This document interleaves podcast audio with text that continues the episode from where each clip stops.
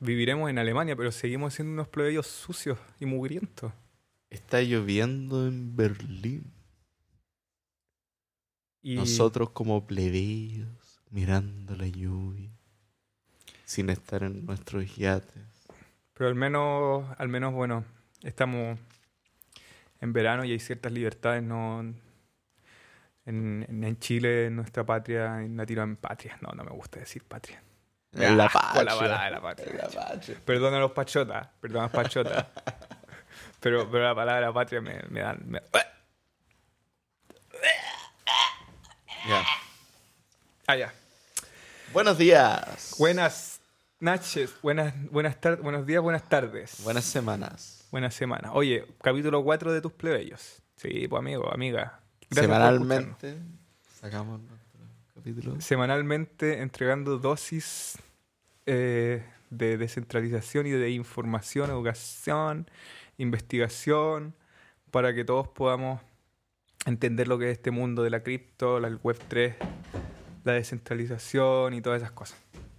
Entonces, hoy día tenemos otro programa que de hecho se nos olvidó eh, ponerle tiempo a esto, pero vamos a...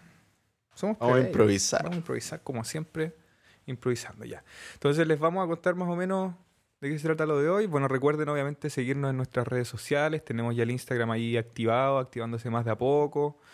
Eh, queremos crear una comunidad para poder ir haciendo que esta cosa de la cripto y la parte como de la ideología y la política que hay detrás de esto se vaya expandiendo y es importante para eso que, la comunidad se, se haga real, que se unan, le pongan me gusta la, al Instagram. En el mismo Instagram pueden ver en el Linktree, que es donde están todos nuestros links, ¿cierto? En la, en la descripción, en la biografía del, de la, del perfil, pueden ver en el Linktree. Hay un enlace a nuestra página web donde hay un blog también, donde ya hemos subido el primer artículo de, de nuestra selección de inversión, de proyectos en que creemos que están los valores de la web 3, de la descentralización y que son principalmente eh, lo que al menos yo estoy invirtiendo a largo plazo. Ya no para vender mañana, no para sacar 10x y vender, sino que como ahorro, como proyecto de ahorro, de, de jubilación, como he dicho antes. Ojalá jubilarme en 10 años más, pues quién sabe. Quizás, quizás es posible si todo esto es- Pero, pero no solo con un fin monetario, sino que con un fin político. Así que ahí estamos compartiendo con información, con links, donde pueden ustedes mismos informarse. Y también está el grupo de Telegram, en ese mismo Linktree, donde pueden hacernos preguntas de todo tipo, no se restrinjan. Está bien que seamos eh, principiantes, no hay preguntas tontas, por favor, hagan la pregunta que quieran. Eh, y si podemos responderla o si podemos dar un link que lo responde o dar un artículo, se los vamos a compartir ahí sin, sin dudar. Pues, plebeyito. Para el que no sepa, Telegram es como un WhatsApp, pero no Pero seguro. seguro. Un WhatsApp que, que tiene un verdadero cifrado, es decir, que nuestros mensajes, nuestras conversaciones están seguras. Em, y sí, eh, únanse a Telegram. Si no tienen Telegram, se lo recomendamos como método de, de mensajería. Em, estamos aquí arreglando un poco el estudio, cerrando unas cortinas que tenemos. Es un método de mensajería bastante bueno y que recomendamos también nosotros personalmente como plebeyos para poder comunicarse de manera segura, eh, evadiendo cierto la vigilancia, la supervigilancia del gran hermano o de Estados Unidos, que de hecho vamos a hablar de eso un poquito, a hablar del, del famosillo este de Edward Snowden, ¿cierto? Mencionar un poco, porque tiene que ver con este tema. Y eso, únanse a nuestro Telegram, únanse a la comunidad, porque es importante que generemos esta comunidad, que nos unamos como plebeyos que somos para poder eh, seguir informándonos, educándonos y luchar contra este sistema de los patricios que nos están que nos están op- oprimiendo y nos están teniendo su sistema que es la gran estafa. Este sistema del dinero fiat es una estafa, es un esquema piramidal, es un esquema Ponzi. no tengo miedo en decirlo. Aunque me escuche el tío Sam, tío Sam, a ti te digo, eres un conche su madre. Perdón, perdón. Oye, por favor, este programa está... in- La idea es que también gente menor de edad pueda escucharlo también para que... Perdón, perdón. No dije nada. No dijiste nada. ¿Qué vamos Bueno. a hablar hoy? Eh, hoy día vamos a hablar de una pregunta que es esencial para cualquier persona que se está iniciando dentro del mundo de las cripto. Claro. que es cómo comprar una cripto. O sea, para tener una cripto tengo que tener un una- sistema de minería, ¿acaso? ¿O Claro, tengo que tener un supercomputador. ¿Cómo lo hago? lo compro por el celular, voy al kiosco a comprarlo, Claro. al supermercado. Muchos ya deben tener una idea si es que ya tiene su cripto, ya sabe. Los que no, igual se lo siguen preguntando, yo creo, ¿cómo se compra? ¿Cómo, cómo comprar cripto? Y bueno, en general, Tips. sobre eso va a ir, Riesgos, va a ir nuestro programa. Pero en el bloque 1 vamos a hablar sobre qué es un exchange, que es justamente el lugar donde se transan Estas casas de cambio virtuales, ¿cierto? Claro. Eh, y vamos a hablar específicamente de cómo comprar en estos lugares una, una criptomoneda. Tips y tips también. Y Con qué tener cuidado, qué mirar, cuál puede ser un camino posible para comprar más barato, ahorrándote ciertas comisiones, qué cosas te pide estas casas de cambio para poder registrarte, todas esas cosas. Segundo bloque vamos a hablar sobre una justamente el exchange centralizado o los exchange descentralizados. Claro. ¿Cuáles son las diferencias? Que en inglés sería sex, perdón, perdón, no es, no es de, con S, Con, con, es C. con C. Sex o dex. No el número 6 en alemán tampoco. Claro. Ah, Ah, he aprendido algo aquí después de Hello. estar- Hello. Tía. Sex. Ya. bloque 3. Bloque 3, vamos a hablar de las DeFi, famosa DeFi, que sería eh, una de las pri- primeras aplicaciones del blockchain reales. O sea, una Finanzas descentralizadas. finanza descentralizada. Todo un sistema de finanzas eh, de la banca, pero sin eh, banco. Oh, sin, sin, sin banco, sin dueño del banco, sin directorio, Fondo Monetario Internacional, sin Banco Mundial. solo dominado por los ceros y unos, muy queridos. Que no significa sin reglas e, e insurrección. ¿ah? Ah, que tampoco estoy en contra de eso. Pero, pero no es eso. Y finalmente el último bloque, noticias. Vamos a hablar de algunas cositas que pasaron por ahí, por allá. Binance UK, que lo bloquearon. Que, claro, eso quieren, eso quieren hacer sentir a la gente. Miedo, miedo, miedo, miedo. Sientan miedo, sientan miedo. Un, un- un par de jóvenes emprendedores que se fueron con un montón de millones. 69 mil bitcoin. ¿Cuánto? 69 mil bitcoin. 69 mil bitcoins. Pero lo que leí ayer es que aparecieron. Quieren, quieren enfrentar el juicio. Ah, ya. Porque, el- bueno, ahí vamos a hablar. Bueno. Y vamos a hablar, claro, justamente sobre eh, estas noticias y, y algunas otras opiniones por ahí y por allá del, del mundo cripto.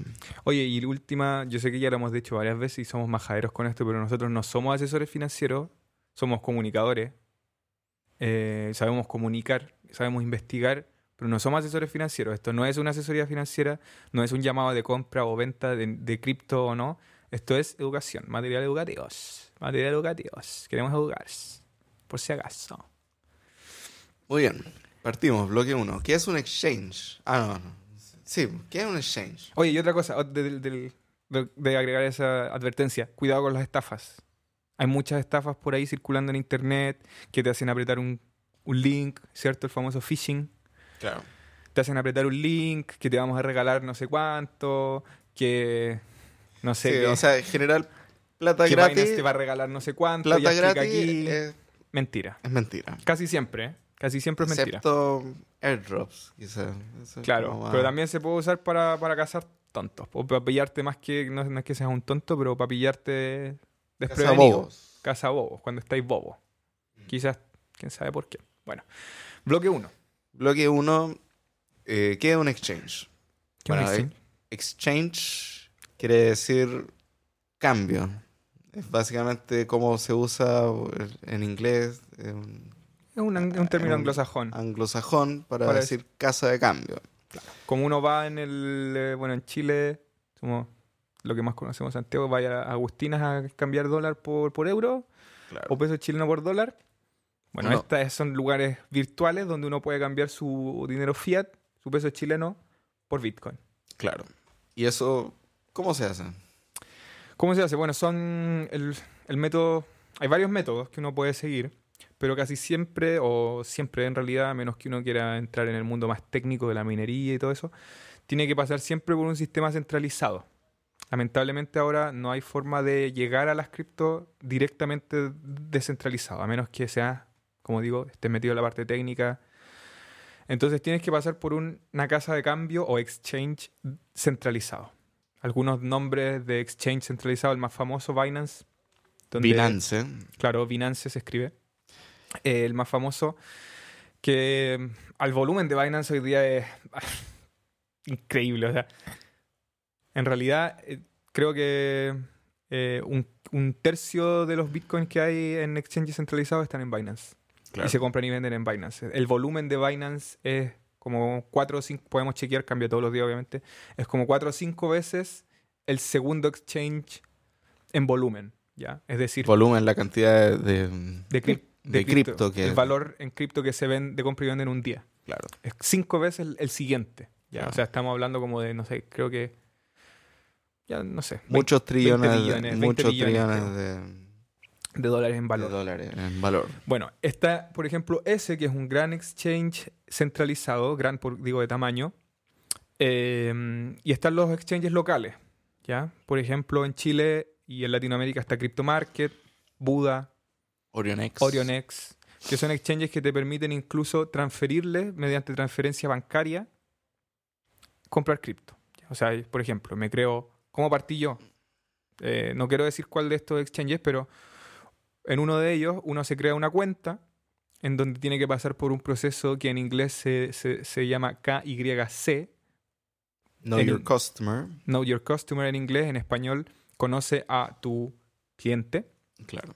en el que uno tiene que verificar su identidad eh, subiendo una foto de su carnet o de su, su tarjeta de identidad, verificando su domicilio, subiendo una, una selfie con, con un mensaje.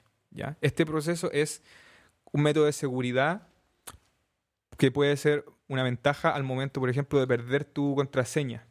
Claro. O sea, si perdís tu, tu clave eh, y tu mail también, te hackearon el mail, te hackearon la cuenta, hay una forma de volver a acceder a él que es demostrando que eres tú. Yo una vez perdí mi cuenta, eh, no podía acceder porque había viajado, entonces la el, el IP en el que estaba accediendo a mi cuenta no era de Chile y me bloquearon la cuenta. Entonces tuve que, por videollamada, hablar con uno de los ejecutivos, que vieran mi cara, mostrar un mensaje, mostrar mi pasaporte o mi, o mi, o mi carnet, mi tarjeta de identidad, para poder demostrar que era yo el que quería acceder a mi cuenta y entonces me desbloquearon recién la cuenta y pude cambiar mi contraseña y poder acceder a él. Ya, esto es todo un sistema de, de seguridad que existe para poder vincular un poco el mundo real con el mundo virtual, ¿cierto? Y que no sea un hacker el que me robó mis contraseñas y está simplemente usándolo. Claro. Otro de los mecanismos de seguridad que hay que es importante conocer es el 2FE, que es el, el- el- la autenticación de dos factores en español, que significa que uno baja una pequeña app en su celular que funciona como un digipass, que se llaman en el sistema de los bancos, ¿cierto? Que es como, son como estas maquinitas que te dan un número cada Te dan un 20 número. segundos para que solamente con ese número puedas acceder a tu cuenta. Entonces yo tengo una aplicación en mi celular que puede ser el Google Authenticator, Claro. o la que yo tengo en particular se llama Authi, Authi, A-U, A-U-T-H-I, en donde uno eh, vincula esa aplicación con la cuenta del exchange. Claro. Y entonces cada, cada 30 segundos me da un código distinto y cuando yo quiero entrar a mi cuenta me pide ese código que está solo en mi celular. Entonces, para que un hacker eventualmente quisiera acceder a mi cuenta, no solamente tiene que robarme mi mail, mi contraseña de la cuenta del exchange, sino que también tendría que robarme mi celular para poder acceder a la aplicación y poder ver el código que hay cada 30 que cambia cada 30 segundos. Claro. Entonces son barreras que uno que se van poniendo para que los hackers no puedan simplemente con una contraseña robarte tus fondos, ¿cierto? Robarte los fondos. Y cada vez que yo quiero mover dinero, por ejemplo, sacar dinero de, de uno de estos exchanges locales a Binance, por ejemplo, eh, por, ¿por qué quisiera hacer eso, por ejemplo? Porque en Binance hay una cripto que quiero comprar, una moneda chica que no está en, los exchanges locales, porque los exchanges locales tienen, qué sé yo, 10, 5 monedas, y tal vez quiero comprar una que no está en ellos, entonces tengo que ir a Binance, que tiene como 200 o más monedas listadas. Eh, entonces quiero enviar dinero a Binance, a mi billetera de Binance, de mi billetera del exchange local a Binance. También me va a pedir este código que está en mi celular, en el 2F, dos- el dos- De dos eh, factores. autenticación de dos factores. Me va a pedir una- un código que mandan a mi mail y me va a pedir mi contraseña. Entonces son tres cosas que yo tengo que poder para poder mover los fondos, ya, para que uno pueda tener como seguridad de que no es como que llegue un hacker a tu computador y te pone un virus y te puede robar la plata, ya, porque Claro. tendría que pasar por muchas barreras, ya. Eh, lo que lo hace vir- virtualmente imposible, virtualmente, ya. No es, Claro. no es imposible. Bueno, y aquí uno llega a una interfaz de una página web, básicamente, que es un... eh, Una página web, Una página web donde uno tiene un balance de dinero claro. en el dinero fiat, representado en el dinero fiat que uno Sí. tiene, eh, y Sí. un balance también de las cripto. Sí. Obviamente lo que uno hace en un principio es un depósito en dinero fiat a su Sí. cuenta. Este dinero fiat puede ser representado en, CLP en pesos chilenos o puede ser dólar o euros, depende de dónde uno compra y con, Claro. qué, con qué dinero también compra eso. Claro. Eh, ahí se une esa plata a un pozo y a partir de ese pozo uno puede comprar y vender las distintas cripto que hay en la oferta. Claro, que hay un, hay un, hay un mercado en donde uno puede poner, hay un libro de órdenes, ¿cierto? Exacto. Donde yo puedo decir, a este precio quiero comprar, Y a este precio quiero y a este vender. precio, o a este precio quiero vender, o quiero comprar, no importa el precio. O sea, el precio actual. Claro, o sea, en la Pues- interfaz hay dos posibilidades, normalmente Claro. depende de cada una de las páginas, obviamente hay una versión más simplificada, que es tipo compro a un precio promedio de la venta, de la Ujú. última venta que se hizo, Claro. o vendo al precio promedio de la última compra que se haya hecho, o me voy directamente al libro de órdenes y pongo una oferta, Una orden. Claro. una orden, que en este caso podría ser así como quiero comprar Bitcoin a 30 mil dólares cuando el precio está a 32 mil, por ejemplo. Claro. No quiero comprar al tiro, quiero esperar más baratito. Quiero que entonces esa orden se ejecuta cuando el precio llega a ese, a ese nivel, Claro. básicamente. O sea, la gente cuando está dispuesta a vender su Bitcoin a 30 mil, se ejecuta esa orden y tengo mi Bitcoin por 30 mil. Claro. La diferencia de por qué, por ejemplo, Binance, que es el exchange número uno en volumen, versus estos exchanges locales, es que como tiene más volumen, eso se traduce en mayor eh, liquidez, ya que significa que tus órdenes se van a ejecutar más rápido porque hay muchas órdenes. Exacto. ¿ya? Entonces a veces uno puede tener una orden est- estancada en un, en un exchange local esperando que se ejecute, a pesar de que ellos tienen sus propios como bots o robots, ¿cierto? Haciendo trading entre distintos exchanges para sacar provecho de las diferencias de los precios, Claro. porque cada exchange tiene su libro de órdenes, cada exchange tiene su precio Mm. y a raíz de la diferencia de esos precios, ellos tienen bots que generan, que sacan provecho de esos cambios. pues. O sea, si en un exchange el Bitcoin está en 32.000, a veces pasa que en uno está en 32.000 y en otro En otros 30.000. 30 mil, claro. Entonces, vender en un Bitcoin en uno y, y comprar en el otro te genera una ganancia automática de 2.000. Exacto. No, no, no les estoy diciendo que intenten hacer eso. Eso se llama arbitraje y se, y se logra con altos volúmenes de dinero para que valga la pena y tienes que ser muy rápido y, y suena fácil. Tienes Es- que programar en es de primer muy lugar, bajo riesgo, es de muy bajo riesgo, pero es muy difícil de lograr porque si lo haces a man- manual, que hay gente que lo hace manual, eh, tienes que ser realmente un experto eh, Saber en dónde y estar observando constantemente. Claro, Claro, eso es parte del mundo del trading, básicamente. Pero lo que nosotros queremos ir al, al exchange es cómo uno puede llegar a comprar y a tener una criptomoneda. claro, a invertir, no a especular. A invertir, no a especular. Dentro de esta interfaz, obviamente uno puede tradear, uno puede jugar a este casino. Pero Claro. también eso depende de una expertise que nosotros en programas anteriores ya hemos nombrado que uno tiene que desarrollar como para poder lograr estas cosas. Yo sugiero, en primer lugar, comenzar invirtiendo, Sí, holdeando y no, no intentando tradear sin experiencia, porque es es doloroso y es un camino de años. O sea, Camino toma por lo años. menos dos a cuatro años poder entender la psicología que hay detrás, porque es un juego psicológico. Y algo importante que uno tiene que tener en la mente, un mindset, porque hay que tener un mindset para decidir invertir. ¿ya? Es muy importante tener un mindset. Y eso se traduce en una estrategia. No estamos hablando de que hagan algo muy complejo, de que saquen muy, la calculadora y muchos números y muchos cálculos, sino que es básicamente cuál es mi idea de por qué estoy entrando. ¿Ya?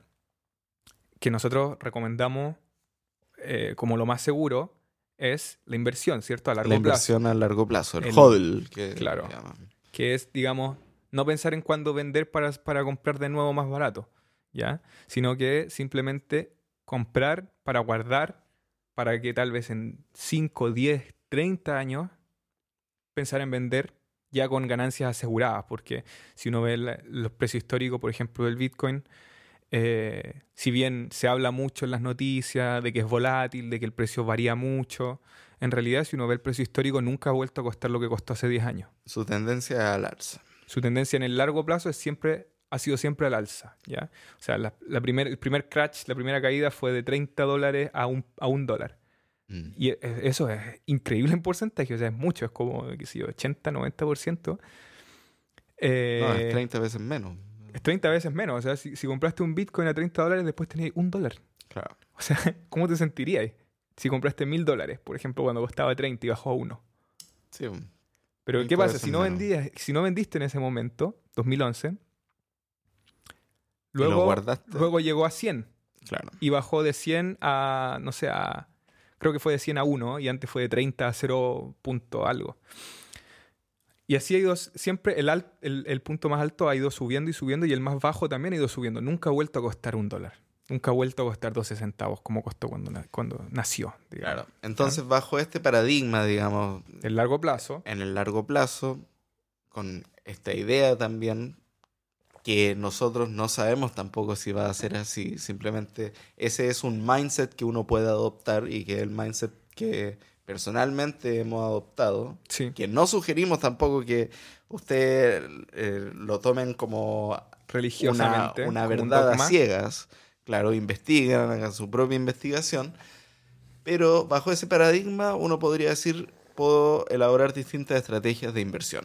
Claro, y una de ellas, la más famosa, la más segura, la que te tiene un mindset más tranquilo, es una que se llama en inglés DCA, Dollar Cost Average, promedio del costo en dólar. Es recomendable porque no te somete a la presión de comprar, por ejemplo, todo tu capital. Por ejemplo, si quiero invertir, digamos ya, decido que mi estrategia es, puedo, puedo destinar 100, 100 dólares mensualmente, porque, no sé, gano, gano 1000, gano 1000 dólares, gano 2000 dólares en, peso, en peso chileno. Lo digo en dólares porque todos estos mercados se mueven más en, más en dólares, ¿cierto? Decido poner 100 dólares, que es lo que puedo destinar sin, sin, sin estrés, ¿cierto? Dinero que estoy dispuesto a perder. Esa es una regla de oro. Para invertir, pon solamente dinero que estás dispuesto a perder para que no te estrese. Para que no te estrese cuándo salir, cuándo vender, ¿ya? Si quieres poner más de lo que estás dispuesto a perder, ok, es tu decisión, pero tienes que tenerlo claro que lo, que lo estás haciendo, ¿ya? Entonces no... Cuidado Claro, o sea, es que al final uno tiene que tener claro cuánta plata uno quiere invertir para el largo plazo. Claro. Y por, es- por eso es importante esto de la estrategia. Claro, por eso uno tiene que tener... Entonces, si decido 100 al, al, al mes, en vez de comprar los 100 en un día, por, por esta incertidumbre que uno nadie sabe, ni un asesor financiero ni un analista te puede decir lo que va a costar mañana, lo que va a costar en una hora. Claro. Porque esto lo determina la cantidad de gente que está comprando y vendiendo en todo el mundo. Y Entonces- depende de las emociones. de las noticias, De las depende de muchas cosas. Entonces, una buena estrategia que yo eh, encuentro que hace mucho sentido y desde va- es de menos riesgo y menos estresante mentalmente, porque si aún, si aún no has comprado nada y los, eh, te vas a dar cuenta de que es muy estresante. Puede ser muy estresante si estás mirando los precios todos los días, Claro. si estás preocupado de que vas a perder. Eso es una preocupación de corto plazo, pero si, si uno se, se re- eh, vuelve a la información histórica, se da cuenta de que, de que es- la tendencia siempre va al alza. Bueno, si tengo 100 dólares, comprar, por ejemplo, esos 100 parcelados semanalmente. Por ejemplo, sería eh, 20 a la semana. 25 a la semana, ¿cierto? 25 dólares el miércoles de esta semana, 25 dólares el miércoles de la próxima semana, 25 dólares, no importa el precio. Lo que va generando eso es que tu posición, digamos, dónde, cuál es el precio promedio, se construye a partir de los distintos precios que vas comprando. Entonces así, si compraste y a la semana siguiente bajó, bien. Después compraste a la siguiente más bajo y el promedio de esos precios queda al medio. Entonces ya no compraste en el más alto ni en el más bajo, compraste al medio. Claro. ¿cierto? La semana siguiente puede que el precio baje más todavía, entonces tu precio promedio baja más. Mm. En vez de haber comprado los 100 dólares en el día en la semana 1 y que a la semana siguiente bajó y a la siguiente bajó de nuevo y tal vez todo el mes estuvo en la baja, entonces estáis un mes sufriendo porque te sientes como un imbécil por haber comprado con el precio alto y que después bajó. ¿cachai? Claro. En vez de hacer eso, uno como que se predispone anteriormente a no comprar todo de una y buscar el promedio, el precio promedio. Exacto. Eso es muy bueno para el mindset, para el, para- para el estrés mental que genera esto de los precios. Bueno, otra estrategia que yo creo que es importante mencionar igual es saber eh, en qué momento del mercado está, si es bullish o si es bearish. Sí, alcista o bajista. Alcista o si es bajista, si el mercado... Si todo el mundo está hablando de Bitcoin, si todo el mundo está diciendo de compra Bitcoin, quizás no sea el mejor momento para comprar Bitcoin. No. Porque está al alza. O sea, está, está en la euforia, está en un momento donde hay mucho sentimiento dando vuelta, hay mucha gente comprando en el momento porque quiere ganar dinero rápido, quiere, quiere sacar plata rápido y todo el mundo está viendo que está subiendo y no se sabe en dónde uno está comprando, básicamente. Claro. La- Y o sea, mucha una gente estrategia. pone todo, compra todo de una, compra en el todo top, en el, el, precio máximo. y en la después, euforia. y después cae y ve que está, eh, está cayendo y no quiere perder toda su platita y vende. Con pérdida. Entonces, se- y todo eso es pérdida y es ganancia justamente para los patricios. Claro. Eh, es ganancia para los que han estado, bueno, como vimos en programa anteriormente, manipulando los precios, manipulando los sentimientos de las personas. Entonces, otra estrategia básica es no comprar en alza, ojalá comprar en el dip. claro. Y el dip, digamos, es un momento que se El mercado cayó. se experimenta cuando el mercado cayó. O sea, cuando todo el mundo dice, no, Bitcoin es lo peor porque perdió un montón de plata, ahí es donde uno tiene que comprar. Claro, como dis- decía un inversor, no me acuerdo cuál es, pero dice, compra cuando las calles estén llenas de sangre. Cuando hay un baño de sangre, es el momento de comprar. No cuando todos dicen, oh, esto es, todos vamos, voy a ser millonario. Eh, la euforia. En euforia lo que, lo que hay que hacer es hacer lo contrario. Es psicología inversa. Cuando todos están en una euforia hay que vender. Mm. Bueno, en, en- en un mundo especulativo, ¿cierto? Nosotros queremos reforzar la idea Estamos del, reforzando la del largo plazo, a largo y de no vender, no preocuparse de cuándo vender, cuándo comprar, pero sí o sí hay un mejor momento para comprar, ¿ya? Que es cuando todos están llorando porque el precio cayó. Por eso, de hecho, no es al azar de que nosotros empezamos a hacer nuestro programa eh, luego del gran crash del menos 50% de Bitcoin. O sea, Claro. no queríamos No queríamos partir en un momento donde De euforia. eu- de euforia. Queríamos- después todos nos dijeran, oye, voy a hacer este programa y yo compré y ahora estoy en, estoy en menos 50. po, weón". Claro, estamos tratando de vender el dip ahora. Claro.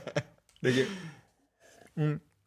Entonces, también es importante eso y que las noticias te lo van a decir claramente. Si las noticias son negativas, si las noticias dicen están, están restringiendo, están baneando, en, en estos países nos lo están permitiendo, tanta gente está perdiendo plata, en las noticias salen expertos diciendo esto es muy riesgoso, no, in- no inviertan, es justamente el momento en que se está ejecutando el baño de sangre, digamos. Ah. Y es cuando es un buen momento para comprar o también cuando nadie habla de esto. Exacto. Nadie habla de esto y también hay otros indicadores que uno puede más o menos tener, que les puede dar indicio de que sea un buen momento para comprar. Es que si todo el mundo, la- el- los medios de comunicación mainstream masivos, te están diciendo eh, prepárense para perder todo su dinero, pero al mismo tiempo todas las grandes eh, carteras de inversión están poniendo su plata en criptomonedas, que son acciones, que no necesariamente son parte de, este- de la comunicación en Sí. mainstream, son indicios de que sí podría ser un buen momento para comprar, justamente, Claro. donde se están capitalizando al final los patricios Claro. contra los plebeyos. Claro, que es lo que, lo que decía en el fondo la idea de. em, ¿Cómo se llama? De. Wyckoff. Wyckoff. Claro, o sea. em, no, lo que quiero decir es otra cosa. ah, se me fue. Bueno, Así es, la- así es, la- así es el momento. Repite, ¿qué estás diciendo? No, estábamos diciendo que las grandes carteras de inversión están Ah, sí, dispuestas... mirar las acciones, no las palabras. Exacto, sí. Estos tipos, los grandes capitales, manejan los medios de información. No creo que sea noticia para ninguno de los que nos están escuchando. Entonces ellos saben lo que la gente siente, por eso dan más noticias de asaltos, por eso dan más noticias de... ¿Cierto? Porque hay una agenda. Nosotros que estudiamos comunicación, estudiamos los, los estudiosos de la comunicación hace ya siglos, décadas, no siglos, perdón, décadas, que se sabe que hay una agenda que controla los medios de comunicación y esa agenda lo ponen los grandes capitales, la hegemonía que nos está controlando, que está sobre nosotros y también eh, las criptos son parte de esa agenda. O sea, son, son importantes. Entonces, si uno ve las acciones, los fondos de inversión están comprando en este precio, no están vendiendo. Claro. ¿Ya? Entonces, también hay que ver esas acciones. Hay, hay que tener ojo ahí, más o menos. Obviamente, educarse uno mismo y antes de comprar, yo creo que también una cosa muy importante es hacer su propia investigación. Leer el como- contexto, hacer tu plan de estrategia de inversión, que sea algo simple, como digo, no, no son muchos números, muchas matemáticas, este porcentaje vendo, este porcentaje... No, eso es más avanzado. Simplemente es, quiero largo plazo quiero corto plazo. Recomiendo obviamente largo plazo porque es cuando menos se pierde. Los números lo indican claramente. El que, los, los que más han ganado son los que han hecho hodl, los que no han vendido, ¿cierto? Durante años. Esos son la gente que más gana, ¿ya? Está comprobado, comprobadísimo. Pueden buscar más información en internet sobre eso. Hodl versus eh, Trade. trade, ¿ya? Day Vender, trade. Claro, day trading versus eh, guardar, versus no Claro. vender. Y van a Day darse trade cuenta... es eh, tranza diaria. Claro, van a darse cuenta de que los números lo indican claramente y más si eres inexperto, apuntar a comprar y vender es lo peor que puedes hacer para tu sanidad mental y para tu bolsillo. Claro. De verdad. Tomen el consejo y, y este consejo nace desde errores que yo he cometido, al menos personalmente. Yo también. Eh, historias muy tristes como la que partí en el capítulo número uno, en el que, cierto, conté mi historia en que en el 2014 compré Bitcoin a 200 dólares y lo vendí a 300. Y Hoy día tendría 30 mil dólares. Ya, entonces, y lo vendí, pues, lo perdí. Nunca más, nunca más he logrado tener un Bitcoin. Claro. Yo, Una yo historia tam- yo- triste. yo también tengo una historia triste que no la conté ese día Ah, porque se me había olvidado, pero el, el año pasado también compré Ethereum a, a 200. 200 dólares. 200 dólares, 200 Perfecto. euros, una cosa así. Y lo, y vendí a 300 también. Ya. Algo así. y ahora está. eh, llegó a un punto Está en máximo. 2000 y ya hace un mes y medio estuvo en 4500 Claro. dólares. Bueno, así, así es como pasa. Sí, así que em, es En- importante la estrategia, es importante el plan estrategia. y apegarte a ese plan. No seguir tanto lo que dicen las noticias, porque las noticias siempre te van a infundir o miedo o euforia, ¿ya? Porque así es como funcionan los mercados y así es la agenda que llevan los medios institucionales. Así que eh, confíen más en lo que ustedes mismos pueden hacer como, como individuos más que lo que dicen los medios, ¿ya? Eh, y queremos incentivar ese, ese pensamiento, ese mindset. Y recuerden, hacer un plan es importante. Y también tengan eh, claro cuáles son eh, las regulaciones locales eh, para sacar, para hacer los retiros del dinero. Ujú. eh, que en cada país es distinto Sí. eh, y tiene distintas consideraciones como instrumento financiero o Claro. no. Ahora, si no vendes nunca, no tienes que preocuparte de impuestos ni nada en mucho tiempo. Exacto, pero si lo van a hacer, tienen que tener muy claro como cuáles son las condiciones, porque puede- si sacáis plata en volada podéis tener que mucha de esa pagarla en impuestos. Claro. Que Entonces- muchos grandes inversores lo que hacen en vez de, de vender es que en realidad ponen sus cripto como, como garantía y piden un préstamo y Exacto, entonces no... que no- lo vamos a conversar ahora en el siguiente Eso. Ah, un último tip, un último tip que quiero dar en el, en el bloque 1. ¿Ya? Para hacer estas transferencias entre exchanges locales e internacionales, eh, hay unas comisiones de transferencia, ¿ya? Porque todo esto funciona con... Estas cripto son redes de transferencia. Entonces, cada red tiene su comisión.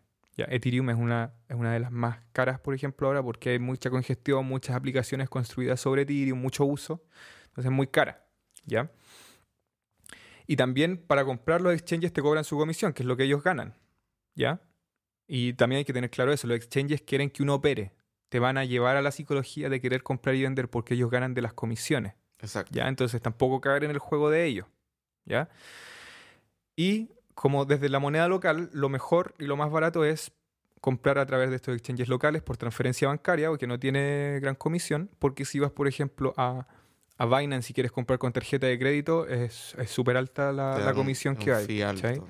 Y bueno, por ejemplo, Binance y otros exchanges internacionales también tienen ya la opción de comprar peer-to-peer. O sea, comprarle directamente a otra persona que pone esa persona su oferta y su, su cuenta bancaria en la que tú le, le transfieres y a través de la plataforma de, de Binance que, que, digamos, asegura que ese traspaso de dinero se haga y ese pago se haga a esta persona, luego esta persona te, te pasa su, su, sus cripto, ¿ya? Claro. Que también fue una forma de vender y comprar cripto durante un momento. En- Claro. Hubo un tiempo donde no, o sea, habían aún exchanges, claramente. Eh, pero donde uno iba, había un minero que tenía Bitcoin y que te lo vendían personalmente. Sí. Entonces, bueno, y así Una- partieron los primeros exchanges también. Pues. Sí. Y una cosa que se me olvidó lamentablemente conversar, que lo teníamos escrito pero se nos olvidó, es que hay dos tipos de, de billetera. ¿ya? La billetera custodiada y la no custodiada. La no custodiada es la que uno mismo controla, es decir, no está en ningún exchange, La uno se la es crea parte de la blockchain, Claro, básicamente. que- directamente parte del blockchain, y que uno la custodia uno mismo, que tiene una desventaja. Si pierdo mi contraseña, se pierden mi- mis tokens. Ya. frase, Claro, sí. passphrase. Claro, si te pierdes tu contraseña y tu semilla, que se llama, que son 12, 12 palabras o 24 palabras eh, random que te permiten recuperar tu, tu, tu- el, el control de tu billetera no custodiada, pierdes el control de ella. Y la custodiada, que es la que tienen los exchanges, es la que a través de este Know Your Customer, ¿cierto? Conoce a tu cliente, tú puedes recuperar y tiene ventajas y desventajas, ¿ya? Pero ahí también pueden eh, investigar más a fondo lo que significa la diferencia entre una billetera custodiada y una no custodiada. Claro.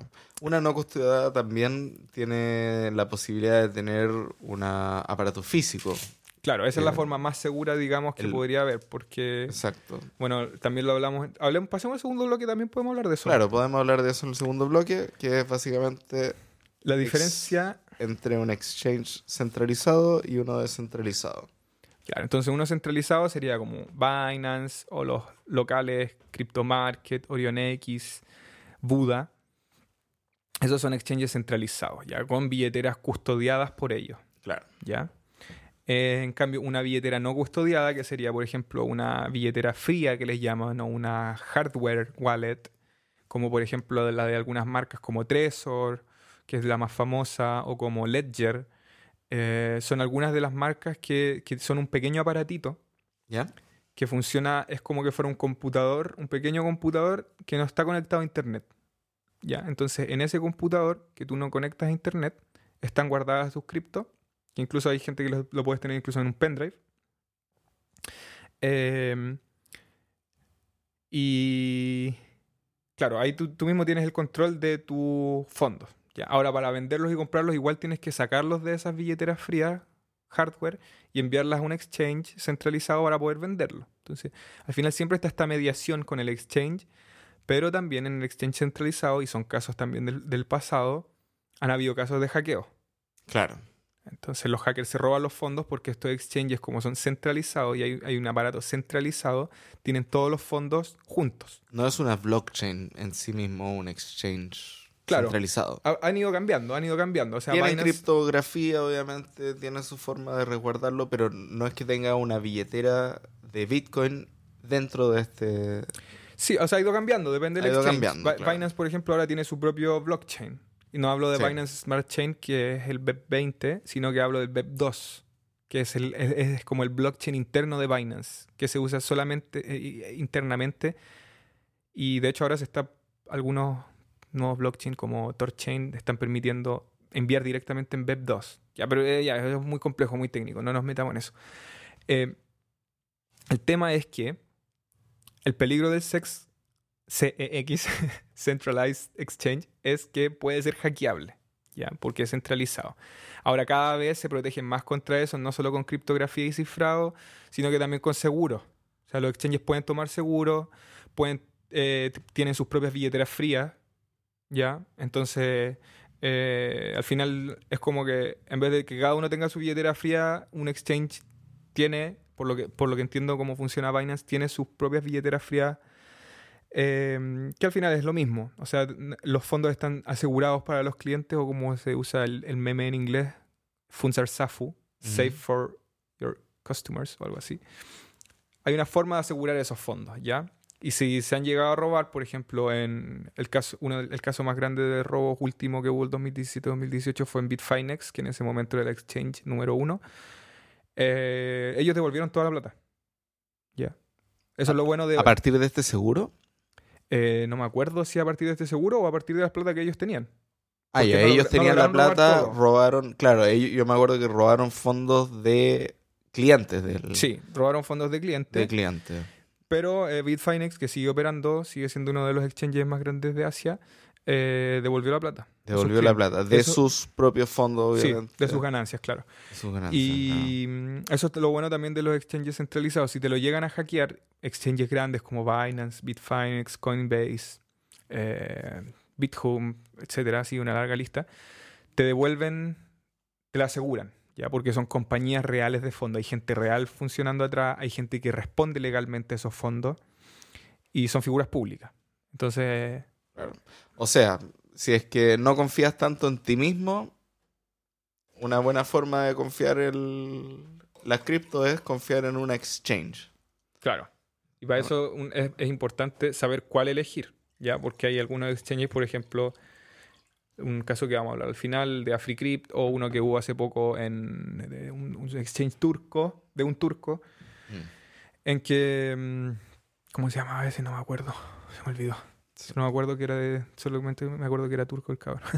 Em, si uno no ex- ex- ex- elige bien el exchange y está en una billetera custodiada, como está custodiada, eh, el dueño del exchange puede irse con la plata y desaparecer.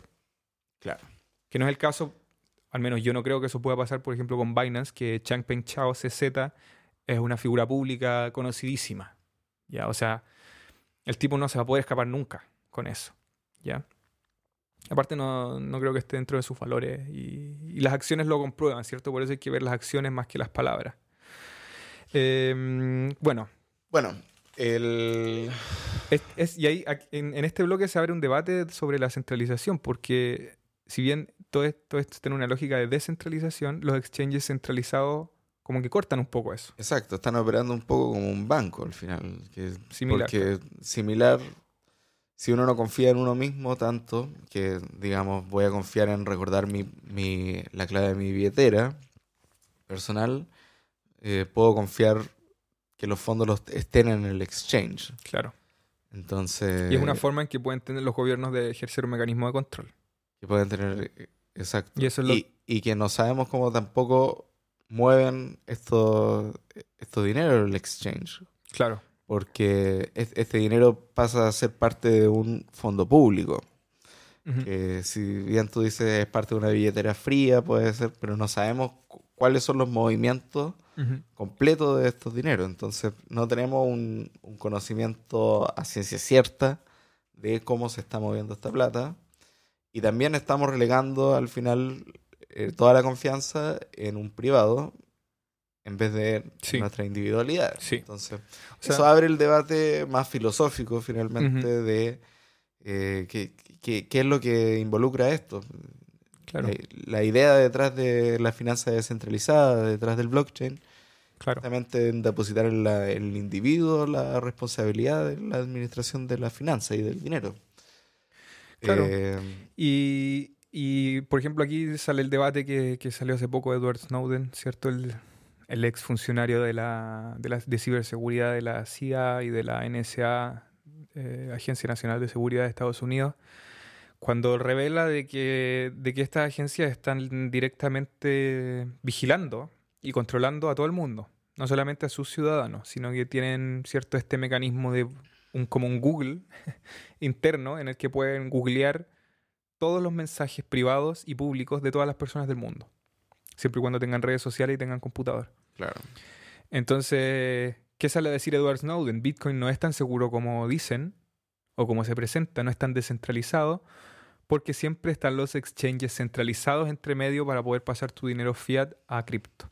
Y eso es cierto, es un debate que, que hay que dar, que no hay que olvidar. Y que, bueno, también por eso nacen las privacy coin, las monedas privadas, ¿cierto? Como Monero, como Zcash, que son monedas que no dejan rastro, digamos, eh, o mucho menos rastro que Bitcoin, por ejemplo, que deja rastro por todos lados, ya que es una de las características que pueden ser positivas y negativas, eh, pero que por seguro pueden posibilitar un mecanismo de control de parte de los estados y de los gobiernos. Que eso es lo que critica Edward Snowden, que, que ahora es un crítico de, de, esa forma, de esa forma, pero que originalmente, ¿cierto?, era una persona que creía en el sistema. Era, él, él intentó ser militar estadounidense. Claro. Y tiene un accidente y luego tiene que dedicarse a la ciberseguridad porque era un geek, ¿cierto? Muy inteligente. Y cuando descubre que toda esta ciberseguridad no era por el bien de la, de la, nación, sino que era más bien por el control de un país por sobre los demás, ahí se da vuelta la chaqueta y dice, no, está bueno, puede ser y voy a revelar la verdad, ¿cierto? Claro. Y ahí habla con la prensa y les cuenta todo lo que está pasando detrás de, de la cortina, de que dicen, estamos peleando contra el ciberterrorismo, eh, que no queremos que haya un otro 11 de septiembre, porque el 11 de septiembre fue un problema que pudimos haber evitado. Y al final, en realidad, lo que ve Snowden es que esto es un mecanismo de control para que Estados Unidos esté por sobre los otros países simplemente y mantener su hegemonía. Y eso es lo que dice, ¿sabéis quién? Ya no me compro esto. Y lo, lo hago ver. ¿ya? Entonces, él critica como figura pública que por la privacidad, ¿cierto? Como activista de la privacidad, el Bitcoin. En cuanto a, no, no como la tecnología que es, sino la valora, valora la creación de Bitcoin, pero el problema para él son los exchanges centralizados. Y por eso, eso es lo que nos posibilita eh, Ethereum, por ejemplo, los contratos inteligentes, la creación de estos exchanges descentralizados. Exacto, ese es el nuevo paso justamente y el, son las nuevas posibilidades de la Web 3, que Claro. es, eh, digamos, sería la punta del iceberg de un, un cambio paradigmático. Claro.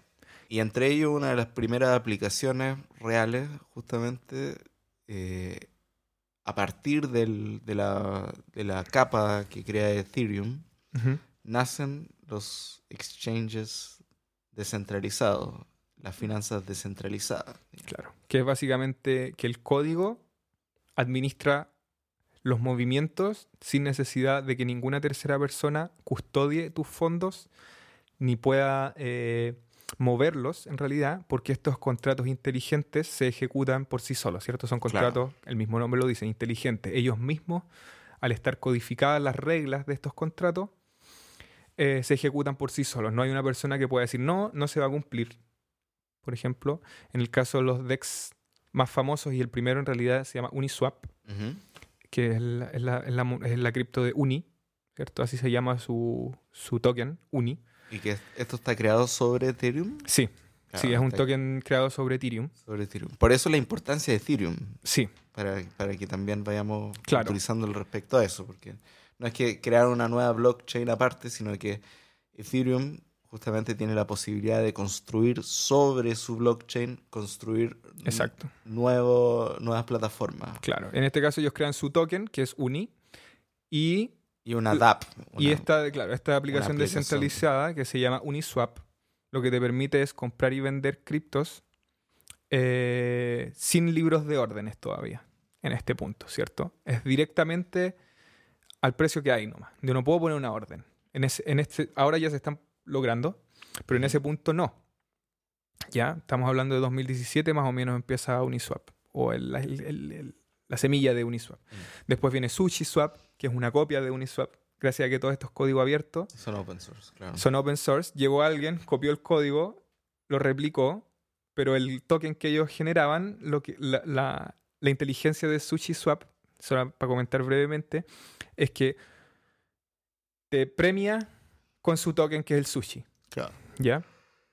Después el desarrollador de, Shus- de Sushi eh, vendió todos sus tokens y le entregó el poder de- del código a, a unos inversores eh, del, del exchange de FTX, al Alameda Research, y ahora sigue funcionando SushiSwap. Han seguido desarrollando. Nunca se supo quién era el desarrollador tampoco de Sushi, solamente que vendió todos sus sushi por 15 millones de dólares o algo así. Sushi su madre. Sushi Swap. y ahí Tenía que todo. Pancake Swap y todo esto, todos los swap son DEX, ¿ya?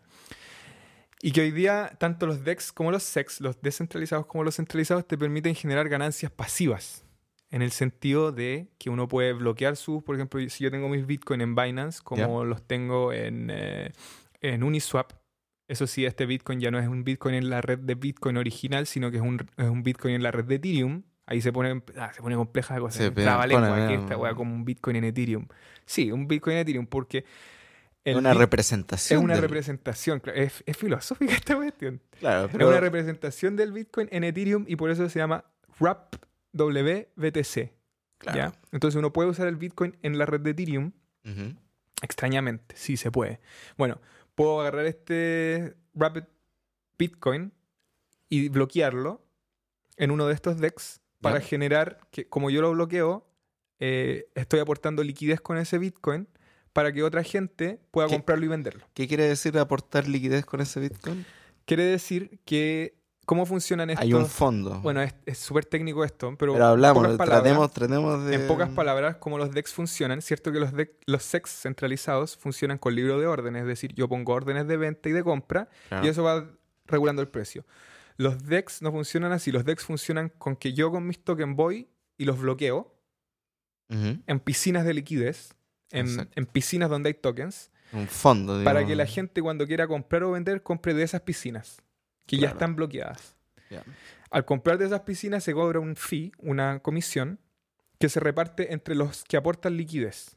O sea, si yo quiero ganar plata con mi Ether, puedo bloquear mi Ethereum en un DEX para que entre en estas piscinas de liquidez, para que la gente cuando quiera comprar Ethereum en exchanges descentralizados, lo compre desde esa piscina y ponga su, no sé, su, su stablecoin con el que lo compra en otra piscina. Claro. Perdón, disculpa, eh, para hacer una cosa eh, clara, básica, cuando uno interactúa con esta interfaz, uno no compra con dinero fiat, entonces. No, Se compra con qué, con qué compro? Con, cripto. tu- con cripto. Con cripto, claro. sí. Entonces, Y- claro. Para entrar a, digamos, a una, a una... A un DEX. A un DEX hay que pasar por un SEX. Sí, hasta ahora sí. Ah, ok. no, ya, ha- no hay, no ha habido una forma claro. en, que, en que no, no se puede... A menos que mines.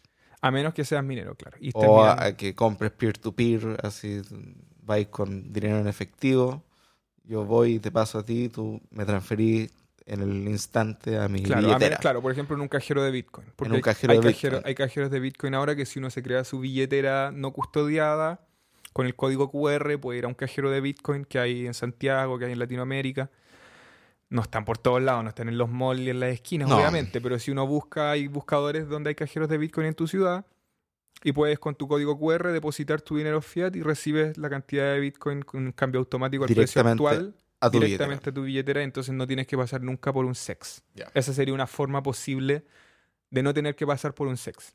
¿ya? Claro. Eh, y no tener que pasar por este proceso de conocer a tu cliente, de dar tu información, de dar tu identidad. Pero tiene estas ventajas y desventajas de las billeteras custodi- autocustodiadas, ¿cierto? No custodiadas, perdón. Que no custodiadas por un exchange. Ya, Bueno. perfecto. Uno llega ahí al, al DEX, resumiendo un poco. La plata está en una en un pool, en una piscina de, De liquidez. de liquidez. Es plata, una piscina es de plata. plata, eh, piscina de plata, donde después la gente que interactúa con el DeFi, o con, la, con, Con el DEX, con el DEX, perdón, sí.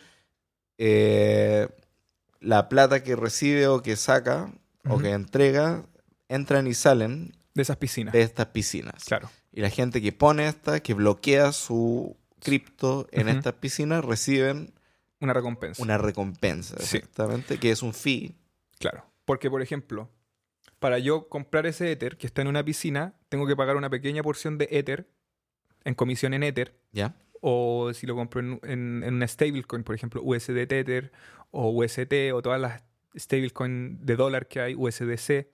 Claro, Para una recordar, una stablecoin es una representación del dinero fiat, pero en una cripto, que Exacto. a través de un algoritmo se autorregula Claro. y la idea es que siempre coincide con el precio actual de el dólar. Exacto. Ya. Exacto. O de las de la stablecoin que hay de euro, hay de dólar australiano, dólar, etcétera. Pronto van a ver de todas las monedas De todas las monedas. eh, ya hay de todas, casi todas las monedas asiáticas al menos, ¿cachai? De, los, de la platilla vietnamita, Yuan. del Thai, eh, etcétera. Eh, bueno, a eso es un capítulo especial de stablecoin, porque hay tres tipos de stablecoin: colateralizada, semicolateralizada y algorítmica. Y semi-algorítmica. Hay como cuatro tipos distintos. Bueno, Bueno, no lo vamos a hablar ahora. Ahí nos vamos a ir metiendo cada vez más en esta ensalada de... En esta ensalada de conceptos y que, que uno dice, ¿qué, qué es esta weá, weá, weá? Bueno, pero me, me queda más o menos claro igual. Uno se mete dentro de la... Tengo un Ether, Sí. lo meto en la piscina y me, me dan una recompensa por aportar liquidez al- a, a esta... A esta, a esta... Que es básicamente porque otra gente llega a operar, llega a comprar y se cobra Claro. una comisión y esa comisión se reparte entre los proveedores de liquidez. Exacto, no se reparte entonces al dueño, digamos, de la SEX. Claro, de no.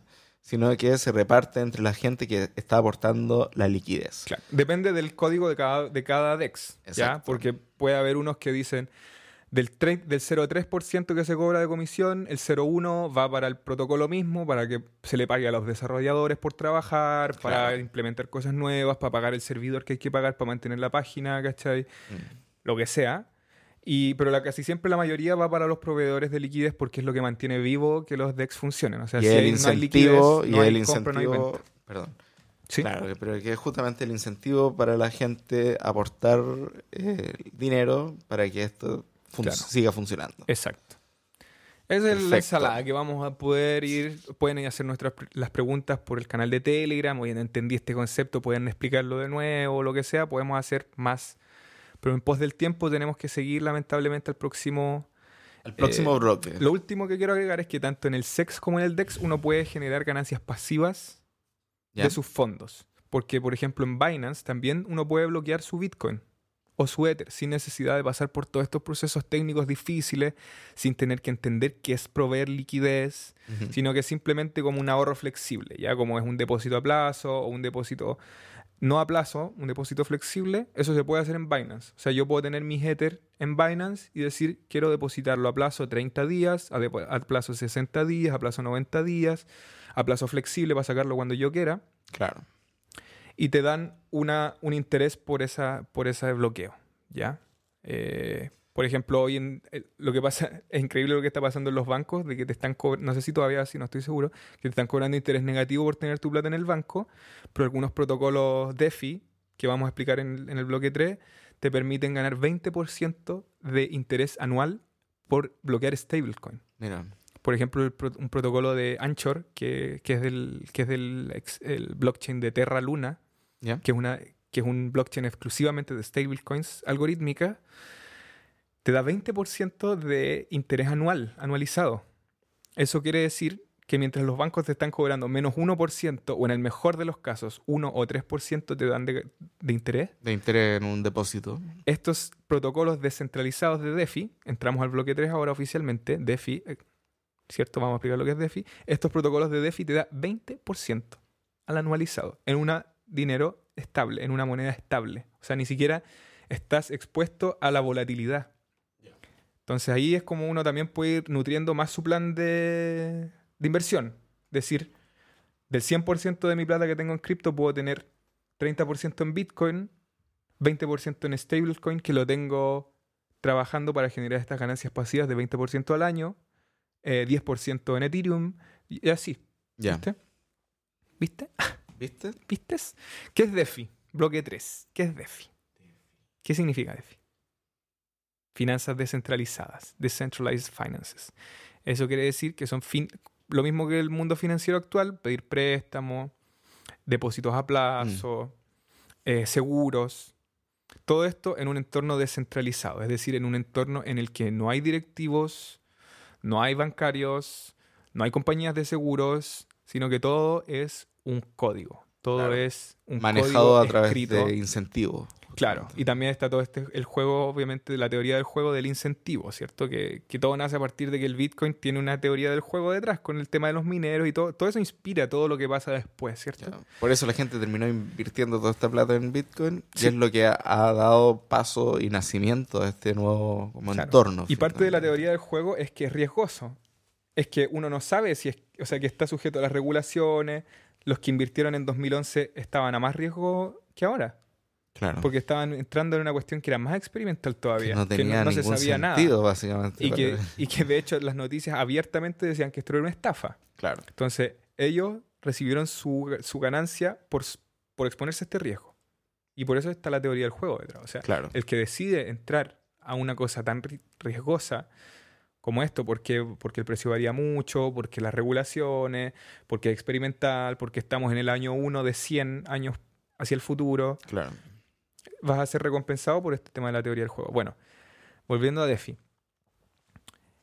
Entonces, estas finanzas descentralizadas, que no tienen directivos, no tienen bancos que saquen las ganancias, que están ofreciéndote ofertas para generar ellos sus ganancias y llenarse más los bolsillos, que no tienen corporaciones, edificios enteros donde hay muchos trabajadores que tienen que mantenerlos, todos esos edificios, es decir, hay una huella de carbono muy grande para que funcione este sistema centralizado. ¿ya? Claro. Consideremos la parte ecológica, que, que- que va más allá del tema de si Bitcoin gasta mucha energía o no, sino que cuánto cuesta mantener estas corporaciones funcionando. ¿Cuántos bancos hay en el mundo? ¿Cuántos empleados hay en, el- en los bancos del mundo? ¿Cuánto carbono generan estos empleados con el solo hecho de ir a trabajar? Y de tener todos esos computadores prendidos en Excel, escribiendo, tipeando a mano, ya dando crédito dos veces a las personas que sobreendeudándose, etcétera. Eso no puede pasar en DeFi porque como está en el código, no se permite el doble gasto No. Ya que es uno de los problemas que reconoce Satoshi Nakamoto y que hablamos en el primer programa, en el primer capítulo de que es Bitcoin, ¿cierto? Eh, Dentro de un entorno digital. claro. Entonces, DeFi son esto- este mundo financiero, pero descentralizado, sin terceras partes, sin directivo, ¿ya? Algunas de las... Las DeFi son, entonces, des- aplicaciones descentralizadas, ¿ya? dApps. Muchos términos entrando en juego. Eh, algunas de las más famosas es MakerDAO y Uniswap. Yo diría que son las más famosas.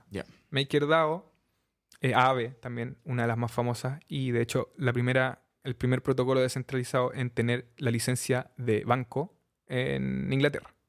Ya. Aave tiene licencia, tiene permiso para funcionar como un banco digital en Inglaterra. Es la primera primer protocolo descentralizado que tiene permiso Para funcionar como si fuera un Como banco. Con esos nombres. O sea, está regulado como banco. Ya. ¿Ya? Eh, lo que permite es que uno, al igual como lo puede hacer en Binance, bloquear sus fondos, también bloquearlo, pero en un, en un entorno descentralizado. ¿Ya? Es decir, en el que tú custodias tu propio fondo, en el que no hay directivos, como ya dije mil veces. O sea, es como un DEX. Es como un DEX. Sí, o sea, un DEX es, Es un parte DEX. de DeFi. Es un parte de DeFi. DeFi es simplemente el concepto Claro. eh, que, que determina la finanza descentralizada. Claro, y dentro de las finanzas descentralizadas, como decíamos, están los DEX, están los préstamos, están los depósitos, están eh, los seguros, están las plataformas de pago. Todo eso es DeFi, ¿ya? Siempre y cuando no haya instituciones centralizadas, sino que sea el código, el, este dinero programable, el, el, el, el código, el que rige esto. Claro. ¿ya? O sea, las reglas están inscritas desde el- un principio Y no se pueden romper. y no se pueden romper. siempre, o sea, el código tiene que ser ampliamente est- estresado, tiene que ponerse a prueba, tiene que probarse los límites de ese código antes de que sea 100% seguro. O sea, DeFi es un entorno altamente riesgoso Exacto. en el sentido en que sigue, es una tecnología que sigue desarrollándose. Claro, porque todo esto está programado sobre la, la red de Ethereum actualmente. O Claro. sea, en- en- Ya se depende, está variando, pero sí. ya se está variando, pero, Originalmente sí. pero sí. Y digamos, Ethereum también es una de las más seguras porque es, es una de las más famosas, digamos. En, Claro, estos en protocolos, general. por ejemplo, MakerDAO, Uniswap, Aave, eh, hasta donde yo sé, nunca se, han, nunca se han vulnerado los contratos inteligentes que tienen bloqueados esos fondos.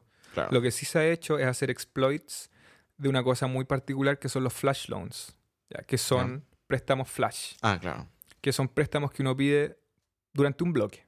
Durante, Mm. ya, aquí entramos de nuevo a lo técnico. Cuando se genera un bloque, uno puede pedir un préstamo en Aave, por ejemplo, ¿Ya? un préstamo que dure 5 minutos, un minuto. Un minuto. Puedes pedir 10 millones de dólares en un minuto. Pero tienes que devolverlos en, ese, en ese mismo en bloque. ese mismo bloque. No puede haber el próximo bloque. Entonces, uno pide un préstamo a través de código. Escribiendo código, uno puede pedir un préstamo de 10 millones. Y ahí, ¿para qué voy a pedir un préstamo de 10 millones de dólares que dure 5 minutos? ¿Para qué? Por ejemplo, para hacer arbitraje. Claro. ¿Ya? Comprar Comprar en un DEX, vender en otro, que tienen distintas liquidez, por lo tanto tienen distintos precios, y devolver la plata en el mismo bloque, todo automatizado en dos segundos. Dos segundos. Y generar una ganancia enferma sabiendo, Claro. sabiendo escribir código. Ya, o sea, no es como que Y cualquiera pueda ver asumiendo, eso. y asumiendo todos los riesgos que eso involucraría también. O sea, como es descentralizado, no hay como mi identidad. O sea, yo. El, el usuario en sí no tiene, no tiene riesgo en cuanto a. Como no poder devolver la plata, por ejemplo. ¿Ya? Porque si el código está mal escrito, no se ejecuta y no te dan el, el préstamo. Ya. ¿Cachai? Pero ahora sí se presta para que otros hackers puedan encontrar vulnerabilidades en estos flash loans y pidan plata y no la devuelvan. Claro. Y, Entonces ahí pierde el, y pierde el sale, protocolo. y... Y, sale los pozos de liquidez toda esa plata. Claro, exacto. Y ahí es donde la gente que invirtió, o sea que, digamos, puso su plata en los pozos de liquidez, supuestamente para recibir sus beneficios, después ya no lo dieron. Claro. Pero los últimos, al menos los últimos casos de exploit de los flash loans, ¿Ya? los protocolos han asumido el- el- El la cobertura de, de esas pérdidas, claro. Ya. Ahora, no es siempre el caso. No es siempre el caso. Pero em, por eso digo, esto es tan, tan. Y no pasa todos los días tampoco.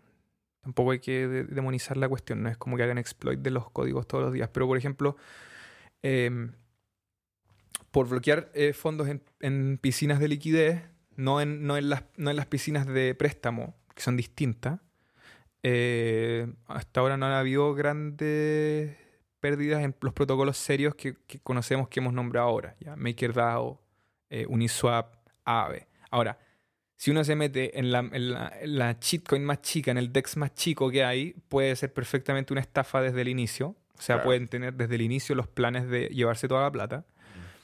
Y como puede ser también que no tienen esa intención, pero no son programadores de muchos años, no tienen experiencia y los hackers tienen Es más vulnerable. experiencia que ellos y, y en el fondo su misión es vulnerar todo esto para robar lo más, lo más posible, para mostrar las vulnerabilidades y hacer al final que se vaya volviendo más seguro el entorno a, a grandes costos. Claro, depende del- de qué tan honesto sea el hacker. pues, sí.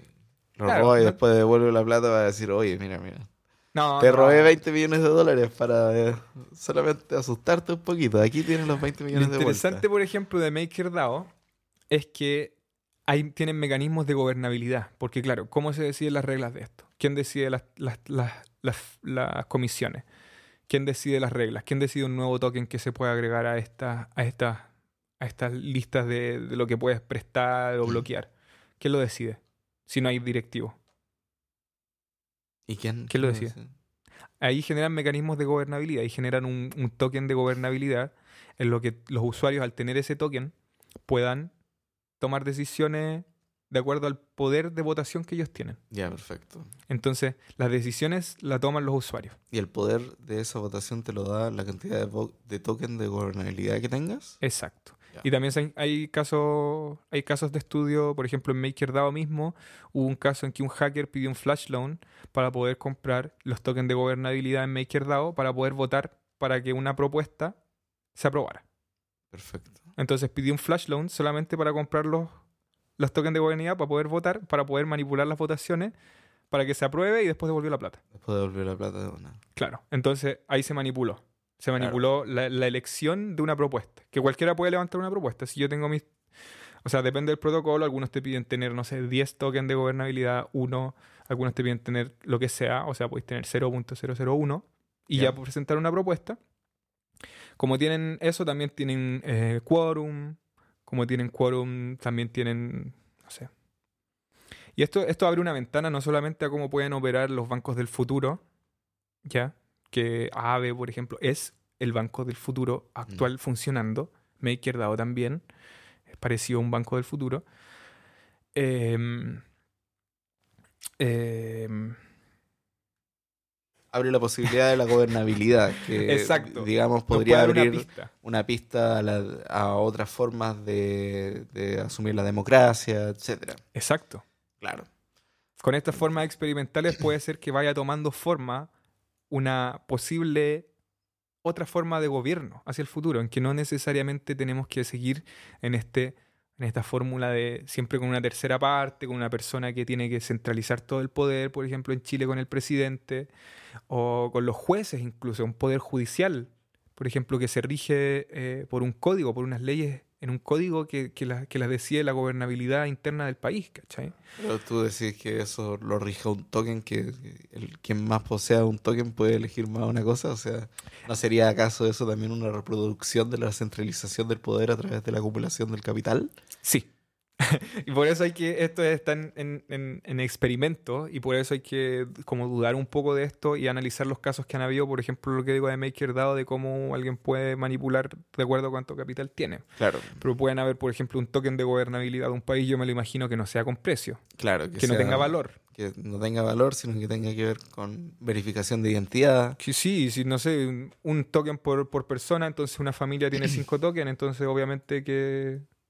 Claro, Mientras más grande la familia, pero también eso abre el debate, también eso abre el debate. los UDI ahí Claro, salen ganando. barriendo corazones, como siempre. No, no, no. Pero también eso abre el debate de, y que esto también lo ha hablado Vitalik Buterin y otros teóricos del, del Deep Code y del, y del código, a la, comillas, tiranía de la mayoría. Porque ¿por qué tenemos que todos someternos a la mayoría? ¿Qué es la mayoría? Es un, es un debate que nadie abre. Que nadie dice, oye, ya sale este presidente, pero ¿por qué los que no votaron por él tienen que someterse a las mismas reglas de él? Si a veces, por ejemplo, ¿cuánto es el cu- ¿cuánta gente va a votar? O sea, eso ni siquiera representa la mayoría de la gente que está votando en Chile, al menos. Eh, no vota la mayoría de la gente en Claro. porcentajes. Si, En sin embargo, la mayoría de esa minoría que vota decide y hacen parecer en los medios de que esa es la mayoría. Y nos hacen creer a todos que la mayoría eligió a este presidente, entonces tenemos que someternos a, su, a sus leyes. Claro, o sea, es parte de la problemática de la democracia la representatividad. Claro, y esta narrativa de la mayoría. Cuando en un, en un, en un sistema codificado, automatizado, que eso es muy importante ese concepto de la automatización en el buen sentido, ¿ya? Hay mucha gente que demoniza la automatización y cree que como todo se está automatizando, la gente ya no van a haber el trabajo. reemplazo de las máquinas. la Ya no va a haber trabajo. Pero yo lo miro, por ejemplo, por el lado positivo. Qué bueno que ya no tengan que haber trabajos repetitivos, que te vuelven un robot. Qué bueno que esos trabajos, por ejemplo, Lo Eh, asumo un robot. lo asuma derechamente un robot, si lo puede hacer un robot. O sea, si es pasar los productos por una, por una caja tit, tit, tit, y trabajar en eso por 10 años, tu salud mental no, no, no sé si termina tan bien, ¿cachai? Como si reemplazamos eso por un robot y las personas pueden empezar a tener más tiempo para la creatividad, por ejemplo. No sé, escenarios posibles que son un poco más optimistas. Claro, ¿ya? son escenarios posibles que vamos a discutir quizás en otros Sí, momentos. Sí, ya quizás no, en nos otros estamos programas. quedando sin, sin tiempo. Estamos sin tiempo ya. Pero, ¿qué más? Noticias rápidas. Ya. Eh, terminemos este programa antes que se nos aburra el último Ya. auditor. Ya, perdón, yo sé que tú, tú que Tú que nos estás escuchando ahí El atentamente. último plebeyo escuchándonos. Que te queremos mucho. Sí. Eh, noticias, más pequeñas noticias que tienen que ver con este tema de la centralización o descentralización, que es un debate que se sigue desarrollando. ¿Qué sería? Hay unas noticias que están circulando que dicen que Binance, eh, que van a prohibir Binance en, en Inglaterra. Que de hecho se, se conjuga muy bien con, con otras noticias que han dado, que circulan, que es que los ciudadanos de Inglaterra tienen más cripto que acciones.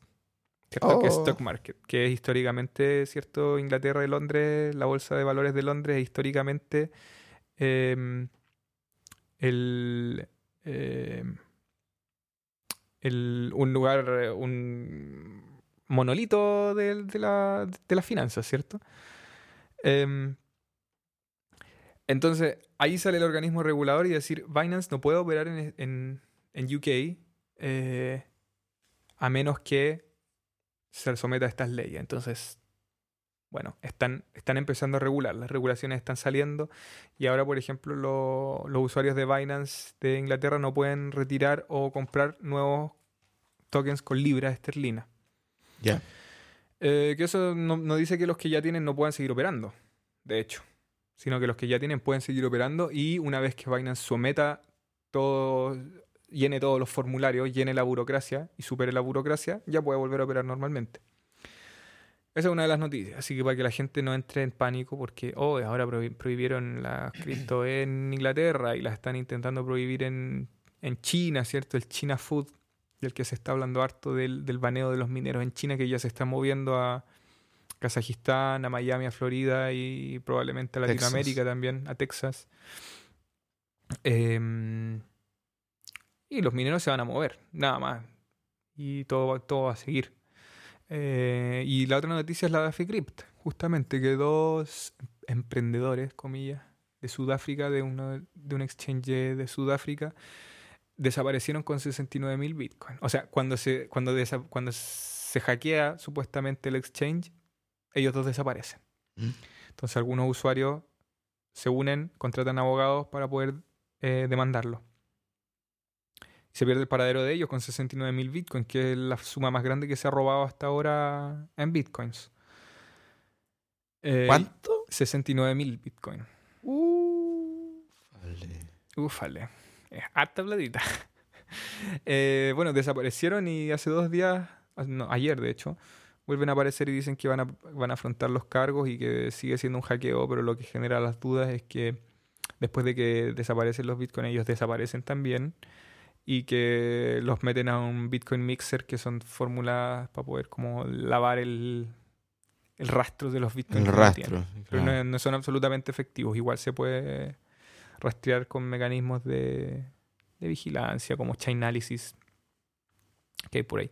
En realidad las noticias no son no han sido muy nuevas, más que esta alta temporada de, de miedo que están metiendo los medios, centrándose obviamente como siempre en las, las cosas negativas, en los riesgos, centrándose en los miedos. Em, y eso en realidad. Las noticias No hay que tener tanto miedo, entonces. No, no hay que pescar mucho las noticias. Esa sería mi recomendación en base a mis errores y a mi experiencia. Eh, las noticias casi siempre te, te meten más miedo de, de la información o la educación que te meten. Perfecto. Ya, pues estamos terminando, Américo, entonces. Estamos. Estamos terminando. Sí, programa nos pasamos, nos pasamos mucho de- largo. lo que queríamos. Pero bueno, son, es información relevante. Vamos a seguir tratando igual el tema de las DApps y de la eh, DeFi. Yo creo que es un tema súper interesante que deberíamos seguir desarrollando en el futuro. Sí. Eh, Háganos sus preguntas por Telegram, únanse al grupo únanse al grupo, nos vemos ahí en, en el Telegram. y en el próximo programa, que como siempre una vez a la semana vamos a estar grabándolo para ustedes, plebeyitos, con, con toda nuestra información que logremos recabar y, y intentar hacerlo con, de la forma más lúdica y descomplejizada que podamos. Y eso, únanse a nuestra comunidad del, del Insta, suban sus selfies y únanse al Telegram también y hagan sus preguntas y todo. Nos vemos.